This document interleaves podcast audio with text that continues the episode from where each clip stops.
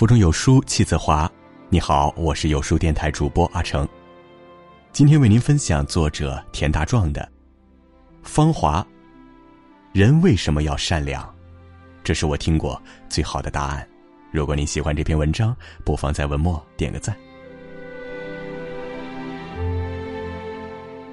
看完《芳华》，我把黄轩饰演的刘峰定义为好人。因为做梦都想去上的大学有人更需要，他便拱手相让。战友让他带去修的手表太过名贵，没人敢修，他便自己研究后修好了。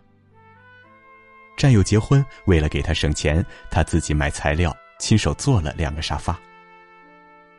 南方的女战友不喜欢吃饺子，他就煮挂面给她吃。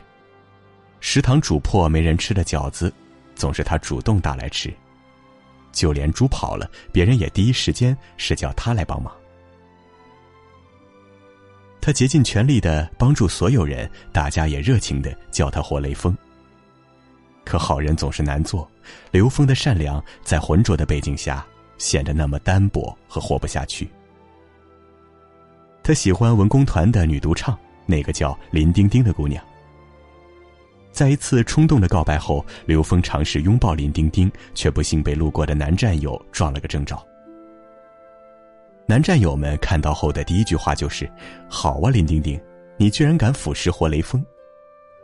林丁丁怕这样传出去，自己就算跳到黄河也难以洗清了，只好向组织告发：刘峰是主动强行触摸他。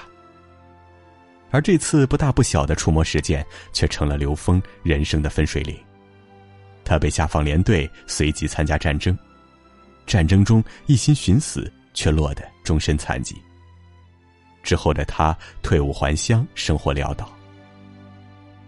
下放连队前，之前受他帮助的战友一个都没来相送。转业后的刘峰来到海口，不再是战斗英雄，也不再是雷锋楷模，他只是底层一个最不起眼、谁都可以欺负的残疾人。岁月漫漫，芳华刹那。特殊的年代，刘峰的善良只剩下卑微个体的苟延残喘。但电影的最后说，之后的他看起来那么知足，那么冷静。每个人都爱刘峰，可惜却没人喜欢他。正如马南波杰克所说：“直到有一天，你看看自己的周围，发现大家都爱你，但没人喜欢你。”那将是最孤单的感觉。我想，没人喜欢的刘峰，他的孤独是世故的。大家爱你，只是出于对某种身份的认同，只是自己的利益得到了维护，那并不是发自内心的喜欢。他们爱那个没有缺点、没有死角，甚至有点虚假的你，却不喜欢偶尔有点小缺丧、又七情六欲。甚至稍显放肆的你，在那个年代，好人不配有青春。好人没好报，祸害一千年。虽然不想承认这个观点，但身边却总被这样的新闻环绕：三名学生扶摔倒老太，反被索要十万。二零一七年十二月三号，江西上饶某中学，三位学生在放学路上看到一位老奶奶摔倒。他们赶紧上前扶起，老太太不但不感激，反而指责他们把她的拐杖踢倒，才导致自己会摔跤。相应的索赔从最开始的五十元，到后来的一百元、两千元、五千元，最后干脆说要十万元去住院。无奈之下，三名学生只好报警。事发地段的探头最终证实老太太是自己摔倒的，孩子们只是去上前扶她，才得以将事情解释清楚。六二二杭州保姆纵火案，嗜赌成性的保姆莫焕晶欠下一屁股债后，为了向雇主借钱，打算在主人家纵火后再灭火，以此来邀功借钱。这场火灾最终导致妈妈和三个可爱的孩子全部死亡，无一幸免。其中最大的孩子只有十一岁，最小的只有五岁。一场大火一夜之间让林先生家破人亡。林先生的太太会经常给保姆买书，之前保姆说老家要盖房子，林太太也拿了十万给他，后来才知道是还赌债而已。警方更是在莫焕晶的住处搜到一些金银细软和名贵手表，据林先生指证，都是自己家的。保姆莫焕晶也对这些偷盗行为供认不讳。我想，愿意这样对保姆的中国家庭实在不多。可惜，好人在承受，哀莫大于心死；坏人至多，一死了之。陈世峰杀人案，最近开庭审理的江歌被杀案，更是将好人没好报演绎到极致。江歌善良的收留了处于情感纠葛期的刘鑫，却在发生争执时被迫独自面对闺蜜暴力的前男友。刘鑫，江歌最好的朋友，却在事发时将江歌和歹徒独自留在室外，事后也不体恤死者妈妈。如今在法庭上更是说着。可能是谎话的证词。陈世峰，那个穷凶极恶的凶手，死在他十二刀下的江歌尸骨未寒，他就已经迫不及待般去极力脱罪。好人最惨的死法，大概就是死在去做好人的途中。好人难做，太难做了。可我们就因此不再做好人了吗？哈维尔曾说：“我们坚持一件事情，并不是因为这样做了会有效果，而是坚信这样做是对的。我们选择做一个好人，我们选择做善良的事儿，不是为了回报，只是因为这是对的。”美国有一个儿童心理学家，专门主持儿童电台，并回答孩子们提出来的问题。有一天，一个叫做 Alice 的六岁小女孩打电话来问一个问题。她问：“我是个好孩子，我弟弟是个坏孩子。爸爸妈妈要求我们每晚九点上床睡觉，每一次我都很听话，按时上床。可弟弟却不听话，每次要一个苹果才肯上床，而他居然每次都能得逞。我也想要一个苹果，但父母从来不给我。”为什么弟弟是个坏孩子，他总能得到苹果，而我是个好孩子，却总得不到苹果？这个著名的儿童心理学家被这个问题问住了，他诚实的告诉爱丽丝：“很抱歉，我现在不知道。如果有一天我知道答案了，一定第一时间告诉你。”一晃三年就过去了，那天他去参加一场婚礼。婚礼上，紧张的新郎将本该戴在右手的戒指戴在了新娘左手。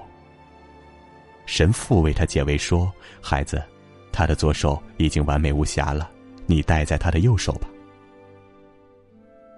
心理学家这才恍然大悟，他迅速离开婚礼，回到电台，叫停了所有正在播出的节目，开始呼喊爱丽丝的名字。他说：“爱丽丝，你在吗？你在收音机前吗？”你还记得三年前的问题吗？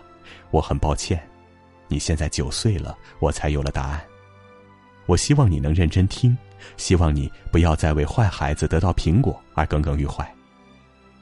坏孩子虽然得到了苹果，但其实你得到了上帝最好的礼物，就是你是个好孩子。这就是著名的“上帝不奖励好孩子”。上帝给我们最好的礼物，就是我们都是好人。成为一个好人，心中自有美好世界，这就是做好人的最大福报。孟子云：“仰不愧于天，俯不作于人。”这就是人这一生最大的底气和福气。人为善，福虽不至，祸已远离；人为恶，祸虽不至，福已远离。我们做好人，不是为了要回报，只是为了成为更自由的人。而不是深受枷锁。上大学时，我参加了志愿者队。有一次，我们去汉中的一个贫困县做为期一周的志愿活动。活动内容主要是把在学校筹得的物资送过去。在那里短暂的一周，我们是住在当地村民的家。我们住的那家只有一个小男孩和他的爷爷。我们问爷爷：“孩子的爸爸妈妈呢？”爷爷含糊的说：“都去外面打工了。”后来听别的村民说，他家的儿子正在监狱服刑。出事后，媳妇就出去打工了，只是定期寄些钱和衣服回来，一年也回来不了几次。等我再回头看小男孩，发觉他的衣服脏脏的，脸也像个小花狗，手削的小身板坐在门槛上，唯唯诺诺的不敢上前和我们打招呼。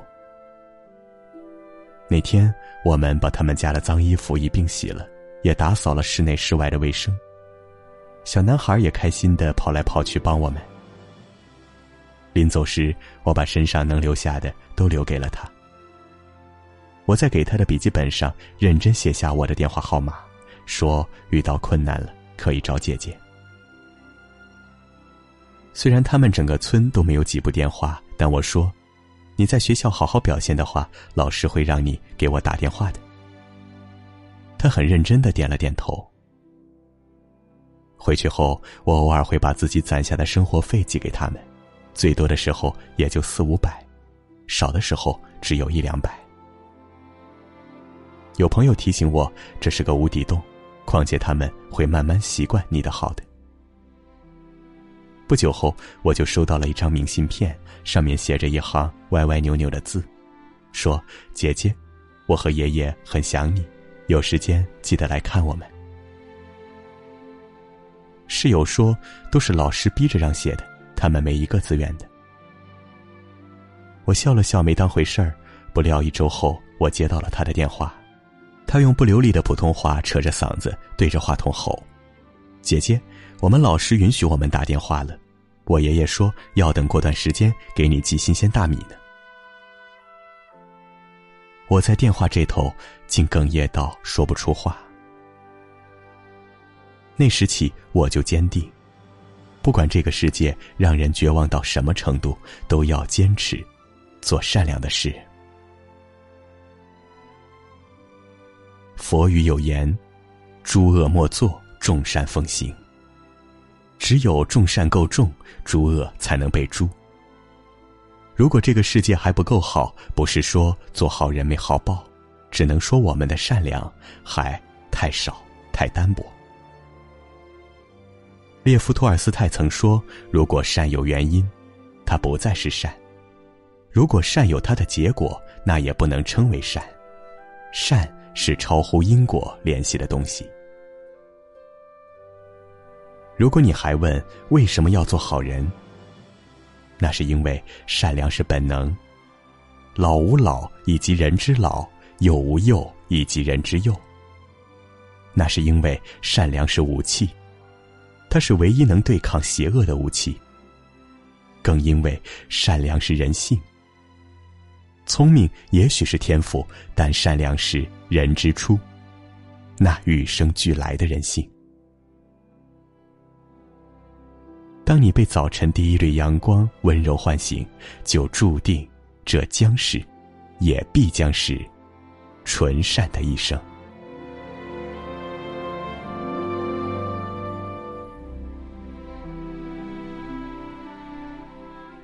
好了，在这个碎片化的时代，你有多久没读完一本书了？长按扫描文末二维码，在有书公众号菜单免费领取五十二本共读好书，每天有主播读给你听哦。欢迎大家下载有书共读 App 收听领读，我是阿成，我在山东烟台向你问好，记得在文末点个赞。